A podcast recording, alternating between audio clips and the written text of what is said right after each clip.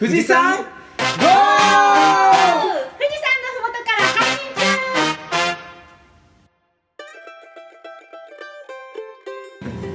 信農道富士山号は富士山のふもと静岡県富士宮市から配信していますメンバーは、えー今日新しい仕事をもらってワクワクのやっちゃんとお休みをもらって脱毛に行ってバチバチやってきたみーちゃんと初めてのドイファームさんとっても楽しみにしてきました。いっちゃんと？最近ブクブク太り始めた麦ちゃんと？この長い長い下り坂をのサトゥの5人でお送りします。よろしくお願いします。ぐじゃぐじゃやんけ最初から。合わない合わない。はい行きましょう。はい。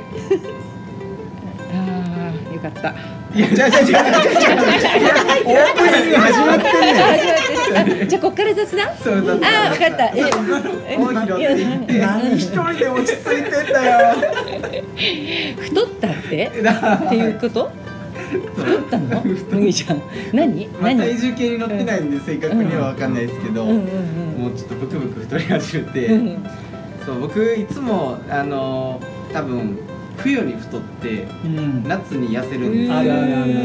もうずっとちっちゃい時からそうでなんか冬はちょっと分かんないけどなんか太り始めるんですよ。基本的に。うんうんうんだけどそのタイミングでうん。ちょっとうちのパートさんがうんうん。いつも朝ごはん作ってきてくれるんですよ。えー、優しい。そのパートさん何？すごい美味しくて 結構なボリュームなんです女性？そうそう。愛人？嘘70まさかここで？70 あれ70いくつだったかな？まあいいね。えあの収穫している方だ。収穫してない。あえっと違う方？選別選別のえあ朝ごはんだけ麦ちゃんちに食べに行きたいってでも思ってね毎週水曜日はうな丼なんです。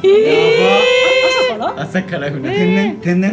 天天然の天然じゃない。国産国産で。国産のうなぎって高いよね。高いよえー、取ってきてるわけじゃなく取っててきてるわけじゃないけど。天然じゃないっつってる今日は今あで日は水曜日じゃないですか。朝うん。うな丼を食べました。すごい。もう夕飯食べない方がいいね。う なぎはやばいな朝から。やばいね。なんでが力は出るけど太る？みたいな。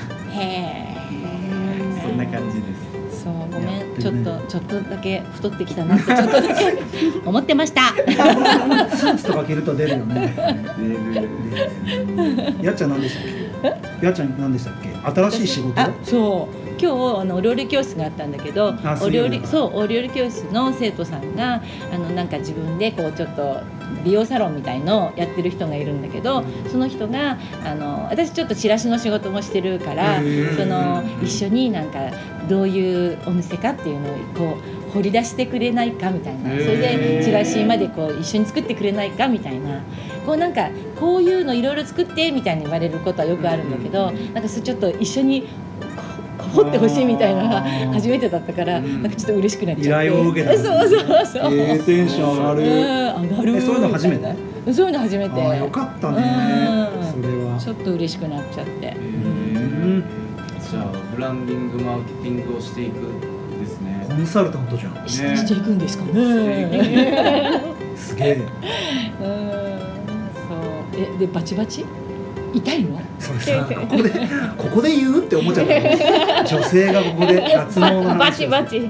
バチバチやられて。なんか火で炙られた後コールドスプレーで冷やされるみたいな感じの連続。へ1時間以上痛いの？痛い。熱っ。冷たい。熱っ冷たい。みたいな繰り返しだった。へいいな脱毛行きたい。ー。それはわざわざ静岡になんかそういう場所がある？なんかそのサロンと病院だと違うみたいでクリニックの方が永久脱毛ができてサロンだとうん。なんか永久脱毛ができないみたいで。へあの医療永久脱毛は医療行為になるみたいででその病院があるところを調べたら、うん。まあ、静岡が値段的にもいいかなって思って。全然関係ないけど、マスクめっちゃ内側って書いてあるのが外側に出てるけど大丈夫。俺も収録するのにマスクしてんのって思ったけど裏表も違ったね前回からみーちゃんのキャラは完全にあの天然で固定されてねしっかりしてます。しっかりしてね。どう見てもしっかりしてねえーそしていっちゃんは今日は念願の。実は初めて、ずっと気になってて、うん。うん。うん。うんでも来るタイミングがなかなかなくて、えここが初めてってそうことか。ここが初めて。だから入り口ちょっと分かんなくて、はいはいはいはい。それ本来入り口はあ今日入った場所じゃないからねどっから入った？らいいんだろうと思って、あの暗いから分かんなくて。あの仕事とかでは関わりがあるけどここに来たことがないっていう。いやうん。でも仕事も、うん。なんだろうやっぱ牧場牧場でうん。こうそれぞれの経営があって時々なんかこう会って女子会あのマリコさんとするぐらい？牧場との牧場仲間の集まりみたいなのがあっても牧場同士との仕事っていうのはあまり仕事の関わりはあんまりないって感じで、じゃあ今日楽しみですね。楽しみ、ね。じゃあそんな感じで。あれいいの？いいよいいよいいよ。流れでいい流れでいい。流れでいい。全員掘らなくても全然 OK 大丈夫？うん全然 OK 今のいい流れでいっちゃう？いいと思いますよいいと思います、ね。じゃあ行ってみよう、うん。オープニング。気になったけどね私。気になったけど気になった俺あの一つ提案なんだけど。なん。ああ俺？素早くやるよ。これです。ゆず？ゆず。ゆず？ゆず？ゆず？あゆずね。そのゆずね。わからないでしょ？誰もわからないでしょ？だって音のしちゃうとちょっと著作権の問題が出てくるから。ちょっとセリフだけあセリフじゃない詩だけ言ってみたいい匂い匂い嗅いでもいい？いよいいよあゆずだ。あ今死んだもんね。えーすごい美味しそう。今日ごめんごめんうまく取れてないやつ匂いあー。えそうだからいいっのすね。農業ポッドキャストだからね。季節感をすごい出してみようかなと思ってうちの会社の庭にあいいねある柚子をしかも超綺麗じゃないそうですか。綺麗。そうでもないよ。乳酸オレンジかそう乳酸のと思ったオレンジみたい。丸くてね綺麗で、うん。今日みんなあの好きなだけ持ってってください。いいの？でおあのオープニングからオープニング、メイントークうん。エンディングってあるじゃん、うんうんで僕らキッチンを歌ってるから、うん。畑とキッチンを、うんうんうん。俺あのシーサーブログに載せてから音声をポッドキャストに配信されるんだけど、そこで詳細を書くの見てる人いる、見てる、あのタイトルでしょ、うタイトルちゃうちゃうちゃうちゃうちゃうオープニングメ,、あメインディッシュだ来た来た来た来た見てる。オードブルメインディッシュデザートだ。オードブルメインディッシュデザートっていうふうな言い方してみたらどうかなと思ってるんだけど、あんまり今が今オープニングいまいちゃういまいち違和感っていう言い方じゃなくね。オードブル、うん。あこれから前菜。あれでしょ？なんかそのダウンロードをしようとする時の説明画面でしょ？このそうそうそうそう詳細とかそうそう詳細のところ。勝手にもうオードブルに変えてあるんだけど、うん。オードブルメインディッシュデザメイートンディッシうんうュん。じゃあこれでいいじゃん。オードブル終わりでメインディッシュに行きましょうって。ああいいとちょっと思う違和感ちょっと違和感。いやいいんじゃないですか？いい？うんオードブルって前菜？そうオードブルって前菜。それが今のやつ？今やってるのがオープニングがオードブルオードブルうん。いいんじゃないですか。でふ農道富士山号だからもう一個二つ目ね、うん。これ二つ目の提案。そんなことばっかり日頃考えてんだけど、農道富士山号でこの前いっちゃんが「ゴー!」って言ってたから、こっからメインディッシュへ「ゴー!」ってみんなで言ってメインディッシュ入ったらいいんだ、うんああなるほあいいと思います。どいいと思います。いいともしくは思います。メインディッシュ。うん。富士山ゴーって言うか。富士山いる？いらない？ゴーでいい？ーじゃあ決めとくといいよねちょっと記録しとかないと忘れちゃいそう。記録してよよろしくお願いしますも言えないから。合わさらないから。うメインんディッシュ。え。メインディッシュへ富士山ゴーがいいか、うん。メインディッシュへゴーがいいか。Which do you like? 富士山富士山が入ってた方がいい。おお一致してる。ちょっとハモるようで。ハモるようでじゃあそうしますか。はい。じゃあ、えっと、メインが、うん。メインディッシュへって言ったら、うん。富士山ゴー。みんなで言う。よかった。見えないけど手も上げる。うん。オッケー。ディッシュに。なんかちょっとひなメイン形ディッシュで作ってあの毎回。いやひな形作っても守れないから。ひな形作らなくていいよ。メインディッシュへ 富士山富士山富士山富士山誰かそうか。富士山ゴーっていくのね。うん。メインディッシュえへやっちゃんが言っえて富士山ゴー富士山も全員で言える？合う、うんうんよろしくお願いします。合わないけど。合ういや忘れてただけ。探り探りな ね第四の矢にじゃあやってみよう。戻ります。じゃあ行っちゃう？じゃあ、メインディッシュへ。富士山なんでこういう時は合うんだろう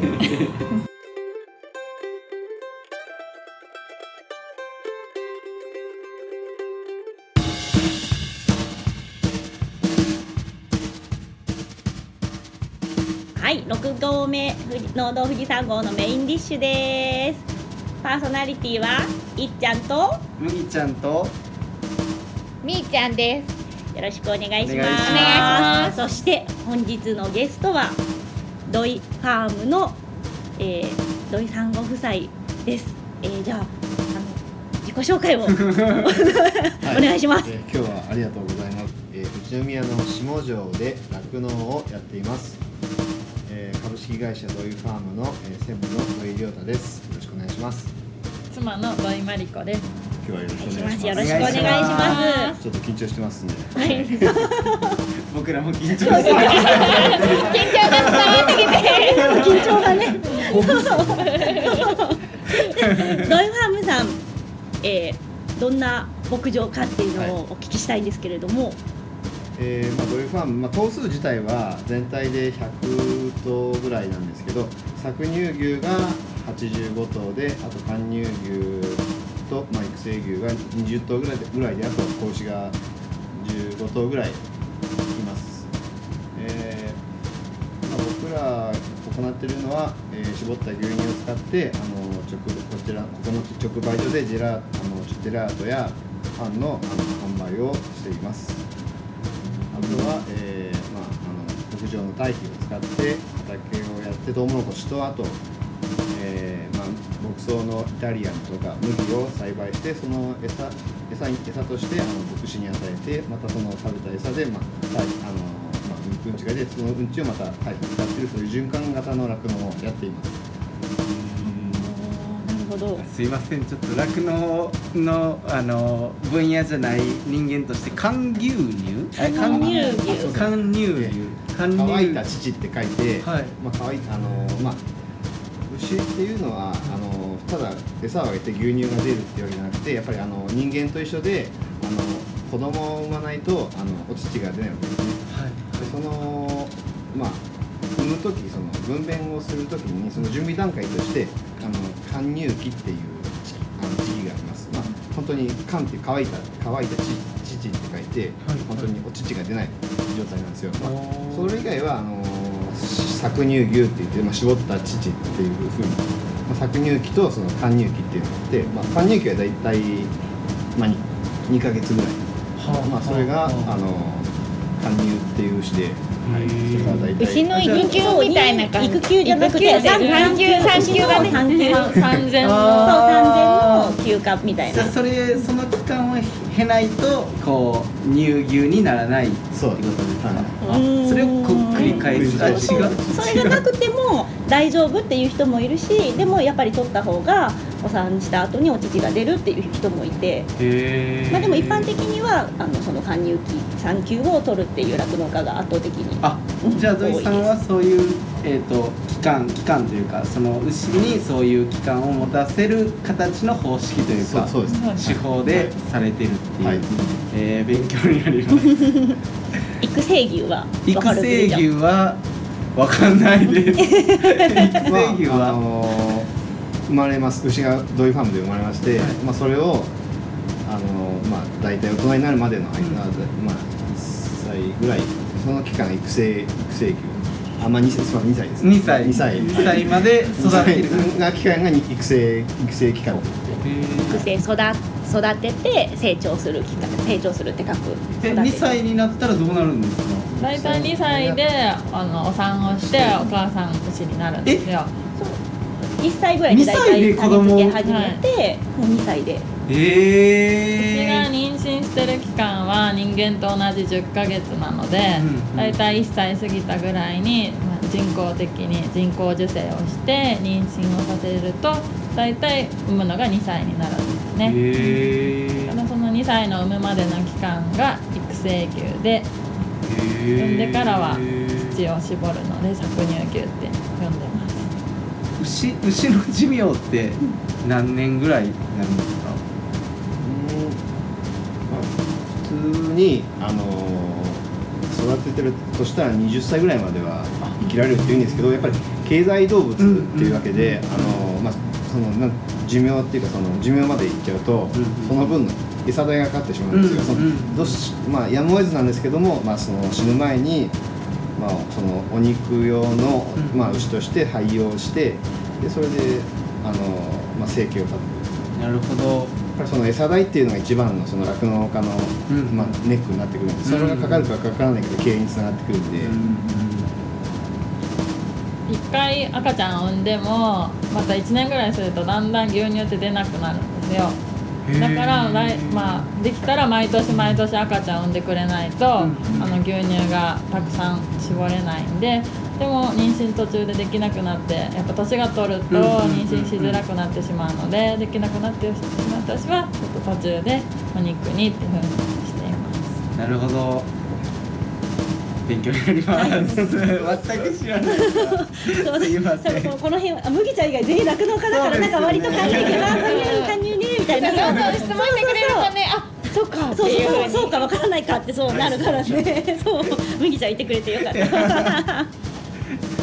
でそのあれですよね経営に一番こうまあなんか言い方でちょっと難しいかもしれない負担負担になる部分が餌代というかそうですねでもそこをこう購入する方がなんかい一般的には安いのかなと思うんですけど作られてるってことですよねそれを餌を。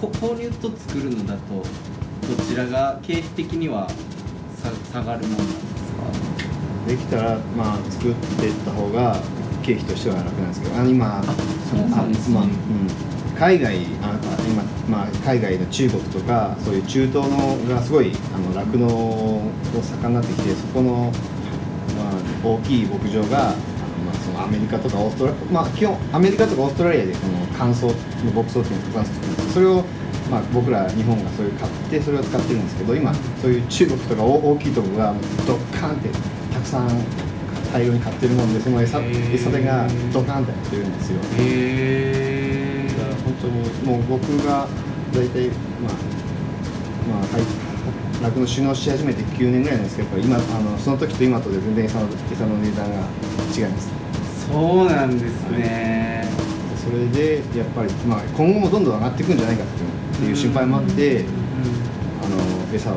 作るようにしてます。なるほどすごいえそれを餌を作るようになったのは大体何年前ぐらいから？もううんうちはそうですね僕の父からなんでも20年30年ぐらい前からあ作ってると思います。すごい、はい。その頃はじゃあ別にそのなんか餌代が上がるから作るとかじゃなく、その時はまだ餌代はそれなりにまああ本当作らなくてもいいいい状態ではあったんですけどじゃあその時からこう牛にとってどういうのがいいかっていうところをこう、はのそっちの視点からい。餌を作り始めたっていう感じっていう、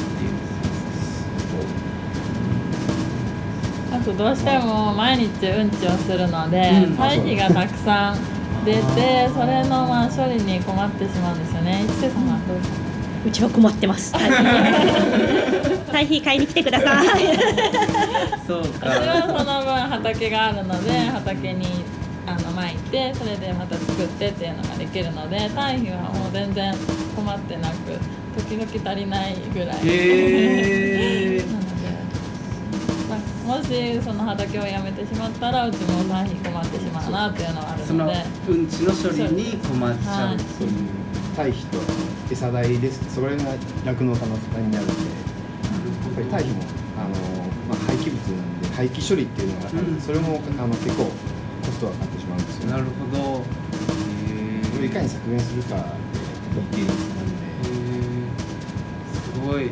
なんか話を聞いてるとそれがいいのかなって思うけど、一ノ瀬牧場ではそれをまだやってまだというかやってないのは、もやっぱ難しい。もともとうちの牧場も餌は作っててあの父母が2人でやってた時は。だけどやっぱりこう餌がやっぱりうちの朝霧高原の方だと霧も多いし、うんいい草も作れないしで発酵もちゃんとしなくていい餌にならない。であんまり安定しない餌で牛の状態が崩れるよりかは購入で、まあ、ちゃんと品質の一定化したものであげれれば値段は高くなってもまあいいかなって感じでやり始めたんだけどやっぱり堆肥がうん。畑自体がそんなにないからやっぱその堆肥がやっぱりまくところが限られちゃっててあとやっぱり回していくのがね。畑もそんなになくって量が作れなくって買うのと作るのどっちもやるんだと手間になって機械の装備機械の費用もかかっちゃうか刈り取る機ら械もすごい高いしでやっぱそこにかかる人件費とかって考えたら、今のスそうタイルの方今のスタイルの方ががうちには合ってるかなっていう。うん。規模感とかそういうのによってもまたスタイルが変わってくるんです朝霧高原はやっぱり酪農地帯で酪農家がすごく多くて、やっぱり牛に対しての装置がやっぱり少ないからやっぱりそう堆肥もね巻ききれなくてそうやっぱり堆肥処理はねみんなそう地域の問題でもあるしなるほど。私たちも頭を、ね、悩ませております。う んいやー勉強になりますドイファームさんのえっ、といその今下城でこういう6次化をされていてなんか僕は、えー、と引っ越してきて今4年目関西から引っ越してきて4年目なんですけどなんかドイファームさんのなんかなんかすごいいろいろ聞くのであのすごいなって思ってるんですけどドイファームさんのなんか歴史というかな今何代目とかそう、どいつぐらいから6次化をとかでどんな経緯で今ここまで来られてるのかっていうのを少し教えていただいてもいいですか？そうです。酪農自体は僕で4代目で最初その僕のひいおじいちゃんが、まあ、2頭のジャージー牛から始めたっていうのまあその当時この地域この牛も牛飼い牛飼ってる人はたくさんいたみたいで、まあ、僕のこの家の裏の裏にも牛がいたんでもう、まあ、本当にここ通ううちに何何軒か本当に10軒近く酪農家いたんですけど、今は本当に数えるほどしか減ってしまって。でそれがスタートで、まああのまあ、僕のそのおじいちゃんがそのつな50頭かな50頭ぐらいのつなぎ牛舎を大体、うんまあ、40年前ぐらいに建ててであのそうですね今のあの放し飼いの牛舎が大体20年前ぐらいに建ててで、えーこのお店自体は年前ぐらいに建てましたね、まあ、お店建てた経緯っていうのは、えーまあ、その当時やっぱり TPP 問題っていう、うんあの海外外国産の安いその乳製品とか入ってきて、そのにまあ、国産の牛乳の原価が下がってしまうっていうそういうその心配があったんで、まあ、ちょっとその何か今のあのその時期は早いうちにその対策としてこのお店を始めました。すえ。6年でここんこれぐらいの認知度とか規模感になった？もうやっぱ最初でも本当に何も分からない。やっぱその僕も酪農しかやってなかったんで、はいはいはいはい。そのお店を始めたっていうっていうか本当にお客さん呼ぶやり方も分かんないし、えーあとは、へー。商商品開発もやっぱりあのやっぱ同じもの同じバニラアイスま毎日バニラアイス食べちゃう食べてたら飽きちゃうじゃないですか。それから新しいメニューを作ったきゃ作らなきゃならないっていうそういうなんかいろいろ次にどんどんどんどん考えないあの考えていかなきゃいけないっていうそういう苦労もありましたしやっぱ一番大変集集客が大変でした。へどうすればお客さん来るんだっていう、んでっかい看板つけても来ないし、そのまあその SNS とか、ブログとかそういうの毎日毎日上げてたんですけどやっぱりそれでもやっぱり認知度がなくて、やっぱその、まあ、雑誌とかの広告に、うん。まあ、お金かけて載せてもそれでもなんか、まあ、ごく一部だしへえこの雑誌来て来ましたっていう人はあんまり聞かなくてその当時は聞かなくて、でも結構ドイファームさんって言ったら富士宮だとすごい有名だし、うんうんあここに行けばジェラートっていう感じだと思うんですけど、どのタイミングであお客さん来始めたなってあのーなんかきっかけみたいなのがあったんですか？一番僕感じたのはイベント出店あのお祭りとかでブース出してで、まあまあ、まあクッキーとかパンとか、まあ、あと本当にその発電機持ってって冷凍庫持ってってカップアイスを売ってまあ、本当に、まあ、試食してもらったりとかしてでそこで、まあ、ちょっとそのえ何ですかっていうその話が始まって、うんまあ、こうあの富士宮の下城でアイスやってますんでよかったら来てくださいっていうそういう会話をしたらあの本当に実際こっちに来てくれたりして。やっぱり僕はあのやっぱり何が一番ってこのイベント出店が大きくて、まあ、そのそこで売り上げる売り上げによって知ってもらうっていうあででそこでやってまた次のイベント行くとまたあの、まあ、お客さんそこいっぱい来るじゃないですか、うんそこで、うんまあ、うちのロゴマークとか見て、あうんうん。うんあれ見たことあるっていう風な感じでそれでどんどんどんどんその、まあ、口コミ口コミで広がってってで少しずつやっぱあの、まあ、来てくれましたね。やっぱりそのいっぱい呼ぶんじゃなくてその少しずつそのまあ固定客っていうんですかそのまあ草の根運動じゃない一人でもいいからっていう風に感じで本当に少しずつへ集客数を伸ばしていってそそれが今につながったと思ってます。すごい一回来てやっぱりこうやってリピートの人がいっぱいいるってことはやっぱ本当にジェラートも美味しいし、お店の雰囲気もすごくよくって入った瞬間になんていうのなんて言えばいいんだろうねほっとするしな中も可愛いしまた来たいなっていうそのスタッフもそうだしお店の内装もそういう感じなんだなっていうのが今ここにいてすごいわかります。私のねそう友達もな子供がいる友達とかやっぱ遊べるところもあるしそう子供連れても来れるからすごいいいってそう言っててそうなんです。ね気になってたから今日来れてよかった。でこのマイコさんとご結婚されたタイミングっていうのはどれぐらいのそうどれぐらいのこうもうお店を始めたぐらいですか？店始めて。してかね1年2年えあ違う違う。違うああ45年前ぐらいにご結婚されて、はいそうです。えーマリコさんは地元の方ですか？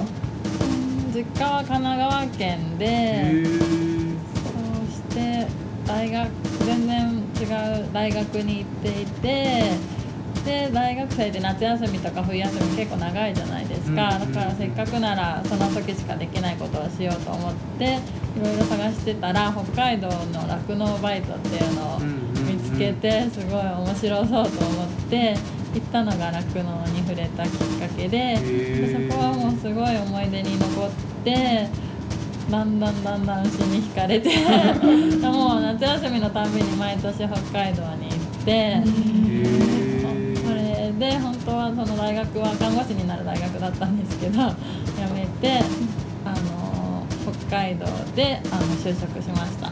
へー。もうその間に結構ネットで酪農ができる場所を調べては電話して、ちょっと酪農やりたいんですけど止めてくれませんかっていうので、このドイハームにもお邪魔したり、あと千葉だったり福井だったりすごいあちこち自分から あんまり普段人見知りで行動的じゃないんですけどえでもそれができるってこなぜうかやばいなぜかすごいすごいですよね。そうですね。牛の魅力なのか土井さんの魅力なのかって、ねで たまたま来てねその知り合って、まそれが何年前ぐらいですか？それは大学生の時だから10年以上前だよね。まあ、し知り合いまあ、前から顔見知り合った。でもまあそれは別にお付き合いとかでなく、僕も別にそその当時は。何も考えてなかっでそれで私が北海道行ってる間とかも、まあ、土井さんのもうご両親ともあのな仲良くさせてもらってたので時々遊びに来たりしててまあ大体ね267なんかその結婚適齢期みたいな時にねちょうどお互い相手がいなくて タイミングだったね。たでもなんか縁をねすごい感じる。結婚すべきして結婚みたいな。そうですよ。その北海道で就職した時はもうすでに結婚するなら相手は酪農家でずっと決めてへ婚活してたんですけどなかなか北海道で相手が見つからず結局ね でもやっぱりこうで大学の時にも来てたからこうどういう家族かとかもそう分かってるから安心して来れる感じで。お互い安心だよね。ねお互いねもう分かってるもんねもうね。お嫁さんに来てくれるだけでも嬉しいのに、うん。その上牛も大好きだしご両親も理解してて、うん。で酪農をやりたいなんて本当にねレアだよね。そうラッラッキーっていうかもうしすごいよね。すごい。そう酪農家嫁不足が叫ばれている中。ね。うん。そう土井さんに魅力があり土井ファームさんに魅力がありっていうところもあったのかなと、うん、す。ごい思います。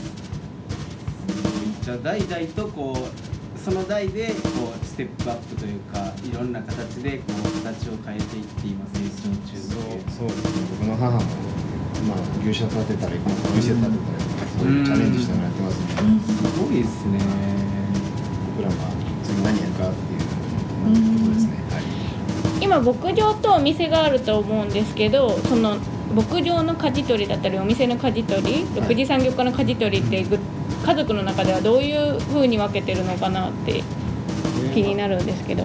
牧場は、まあ、メインは僕と、まあまあ、奥さんとあとまあ一人女性の従業員1名と、まあ、父が、まあ、父も、まあ、はいたまに入ったりして、まあ、基本4人で回してますね。でお店はですね母がもう店長であと従業員4名、まあ、5人で回してますね、まあ、母本当お店は母がメインで僕はもう本当に牛に集集中してやってます。ただなんかこう移で移動移動のそう車で出張するときにはそうたさんがキッチンカーのその名前の登録という食品衛生の関係で名前僕の名前になってますんで、僕がまあ大体出店してます。もう本当に牛からは販売まで家族一丸となってやってるんだなって感じで、ねいいな。実際に作ってる人がキッチンカーに立ってるから、うん。お客さんに良さがすごい伝わってるんだなっ安ていう心だしね買う側もね。やっぱり、まあ、あのいつも牛しか見てないんで人あのこういう、まあ、キッチンイベントとか行って人と話すの結構楽しいんで、うん。やっぱりその自分が1から10あの自分で作ってるっていう自信があるから、それを、あのお客さんに伝えるのがやっぱり楽しい。ですマリコさんは基本牧場そうですがメインで。ね牧場とあと家のことうんですかね、お子さんも今まだ小さい？そうですね。でも私やっぱり牛がやりたくて産後半年ぐらいまではあの本当家のことと子育てだけになったらもう産後うつみたいになってえ知らなかった。そうね泣いてたよね。でそれで思い切って搾乳やりたいんですって言ったらあのお母さんが全然いいよって言って。でそれでお母さんがもうの時間子供を見てくれて今は週やれるのですごいいい環境だなと思って。あ今お子さんはなあまあ何人いらっしゃる一人ですあ一人。2歳の子が2歳。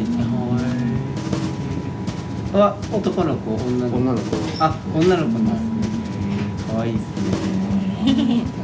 ね お店のお客さんはじゃあ子供連れの人が多いんですか？そうです。最近家族連れが家族連れが増えてきました。最初の頃は女性客ばっかりだったんですけど、あの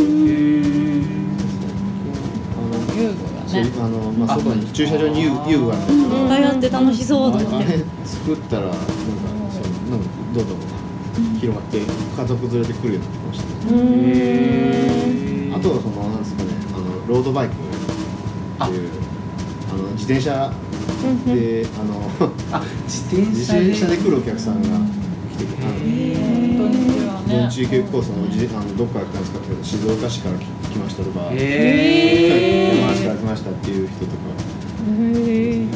そういうなんですか口コミでつながってるっていうのがすごい面白いですね。あ 自転車仲間で自転車仲間の SNS とかそういうのでネットワークで。そうまあそれで載せてくれるってそれで広がっていくってなんですえー、すごい。い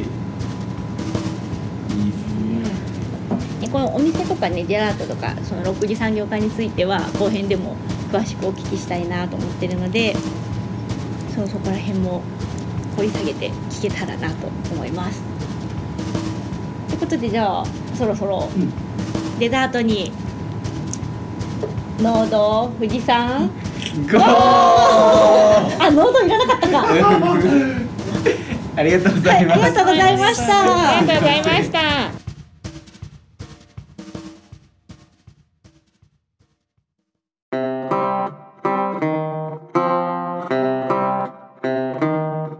デザートに移ります。デザート担当はみーちゃんとサトゥーでお送りします。お願いしお願いします。ます今日はドイハームのりょうたさんとまりこさんありがとうございました。ありがとうございました。どうでしたか実際に話してみて。うんまあ結構あのこここまであの酪農よかった。よかった。まりこさんはどうでしそうたですね。酪農のこと知らない人に、あの良さを知ってもらえたらいいなと思いました。そう僕もあのーこの前堆肥をねジャンボ園長で買ったんですよ。ぶどうの苗植えるのに堆肥使ったんですけどまあ最初はいっちゃんとこで買えればいいなと思ったんですけど2トントラックでね運んでくるっていうもんで小袋になってないとちょっとやりにくかったもんでやっぱ朝霧のこう堆肥の問題ってすごい聞きたかったところだったもんですごいありがたかったんですけど一ノ瀬牧場のは小売りはしてないんだよね。うん小売りは自分たちではしてなくて業者の人が取りに来て業者の人が小売りで販売してるっていう。ババラって言ってあのトラック単位2トントラックと4トントラックと10トントラックみたいな感じでの販売ので完熟堆肥を卸してるのはカインズホームだっけ？カインズホームに卸してる会社とあとこの間サトゥーがあの買った堆肥の会社と。だからここら辺のなんだ、えーホームセンターで買うと朝霧の堆肥がね名前が入ってて。そういうのが聞けて僕はすごく良かったです、うん勉強になりましたなんか質問されたことが普段酪農に関わってるメンバー以外の人に質問されるとあこういうことを疑問に思ってるんだっていうのが実際に今日話してみてよく分かった。酪農の話ってなかなかやってるポッドキャストもないしじゃあラジオ番組でやってるかっつったらやってなかったりするもんですごいいい話でありがとうございます。よかったらぜひお客さんにもポッドキャストを勧めてもらって。はい。ぜひ PR します。ドイファンで PR します。ありがとうございます。で近々あれですよね。イベントがいくつかあるんですよね、告知をお願いします、えー年内のイベントなんですけど、えー12月14日あの場所はたぬき港うんっていうですねあの時間は15時から夜のあの10時まで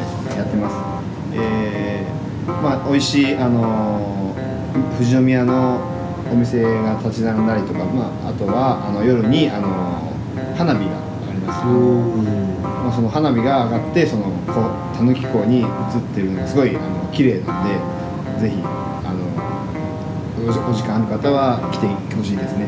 あとその年明けてですねあの初、えー2020年の2月2日に、えー酒ぐあの上野の里祭り酒蔵巡りっていうイベントがありましてこちらはあのこの下條の酒蔵牧野酒造さんと藤正酒造さんとあこのドイうちのドイファームで主催してるあのイベントなんでこちらもあの日本酒がたくさん飲めたりとあといいね。はい。あとそのうちあのさ牧野酒造さんと藤正酒造さんの酒粕を使った甘酒ジェラートとかあとその日本酒本当アルコールの入ったジェラート、うん。はい、そういうのもあの限定メニューとしてあの販売してますんでぜひあの本当にあのおいあの美味しく作れいつも作ってあのご好評なんでぜひ来れる方はこちらもご参加ください。このあのお酒のジェラートっていうのはもうこの日しか絶対売ってないってことですか？そうですねあのこのこの日だけです。ね、まあ、アルコール入ってるんで、うん。まあ、その仕掛けっていう。そうですよね、はい。今あのネットで酒蔵祭り富士宮で検索するとトップに上がってきますしたぬきこ祭りであの検索もできますのでまああのポッドキャストの詳細の方にも URL を貼っておきますけど。いいですね花火も。はいすごいあの綺麗ですよ富士山も出るといいですね綺麗に。そうなんですよ。天気が。本当に天気がうん。晴れてくれると嬉しいです。そうですね。たぬきこ祭りの時には何が一番一押しですか？えーまあ、あのキッチンカー限定メニューのあのパジェランっていうメニューなんですけど、あのまあ、寒いんで、まあ、ちょっとちょうど12月で寒いと思いますんであのパンを焼いてですねパンを焼いてそのパンの間にジェラートを挟むっていう。うーんうまそう。パンの間にジェラートっていうことで、うん。パジェランあー。え独自の名前なんですか？そうですね。ああ面白い、はい。えパンもドイファームさんの。そうドイファームのパン。おすごい。まあ、パン熱々に焼いてそれをジェラートに、うん、挟んでそれを混ぜて食べてるっていうのはすごいあの僕も美味しい美味しい大好きなんで、えーいいですね。ぜひ食べてない方は食べてもらいたいですね。ここら辺のねジェラートの話を後編の第7号目で深掘りをしていこうと思います。もうそれを聞いちゃったら買いに 来たくなっちゃう えっと締める方向で、はい。みーちゃんに振ったつもりが深掘りしようとし始めてる。もう締めはサトゥーでお願いします。よろしいですか？はい。では農道富士山号では、えー、ツイッターで、えーリスナーの皆さんからのメッセージや、えーお便りを募集しています。ハッシュタグ農道富士山号でつぶやいてください。農道は農業の農に道。富士山は223号はバスの1号車とか2号車の号ですハッシュタグ農道富士山号でお願いします。Facebook, Facebook ページも農道富士山号でありますので収録の写真とかドイファームさんの6次産業化している食べ物とかいろいろ載せたいと思いますのでそちらも注目して見てくれると嬉しいです。よろしくお願いします。はい。ということで今日はお二人ありがとうございました。ありがとうございました。ありがとうございました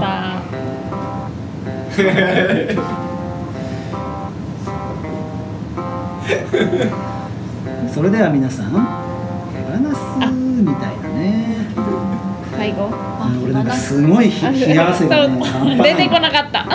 手放すは毎回言う感じ？いやねえっと最後何？今回の司会だけども A ちゃんあの青森のポッドキャストで農業ポッドキャストがあってその最後が「手放す」っつって「さよなら」っていう意味なんですよ。でそれを流行らせたくてポッドキャストが書いて手放すって一緒に言ってもらってもいいですか？あです。はい。へ手放手放す。それでは皆さんこれで第6号をまあちょっと分かんなくなっちゃった。えこれでファイト。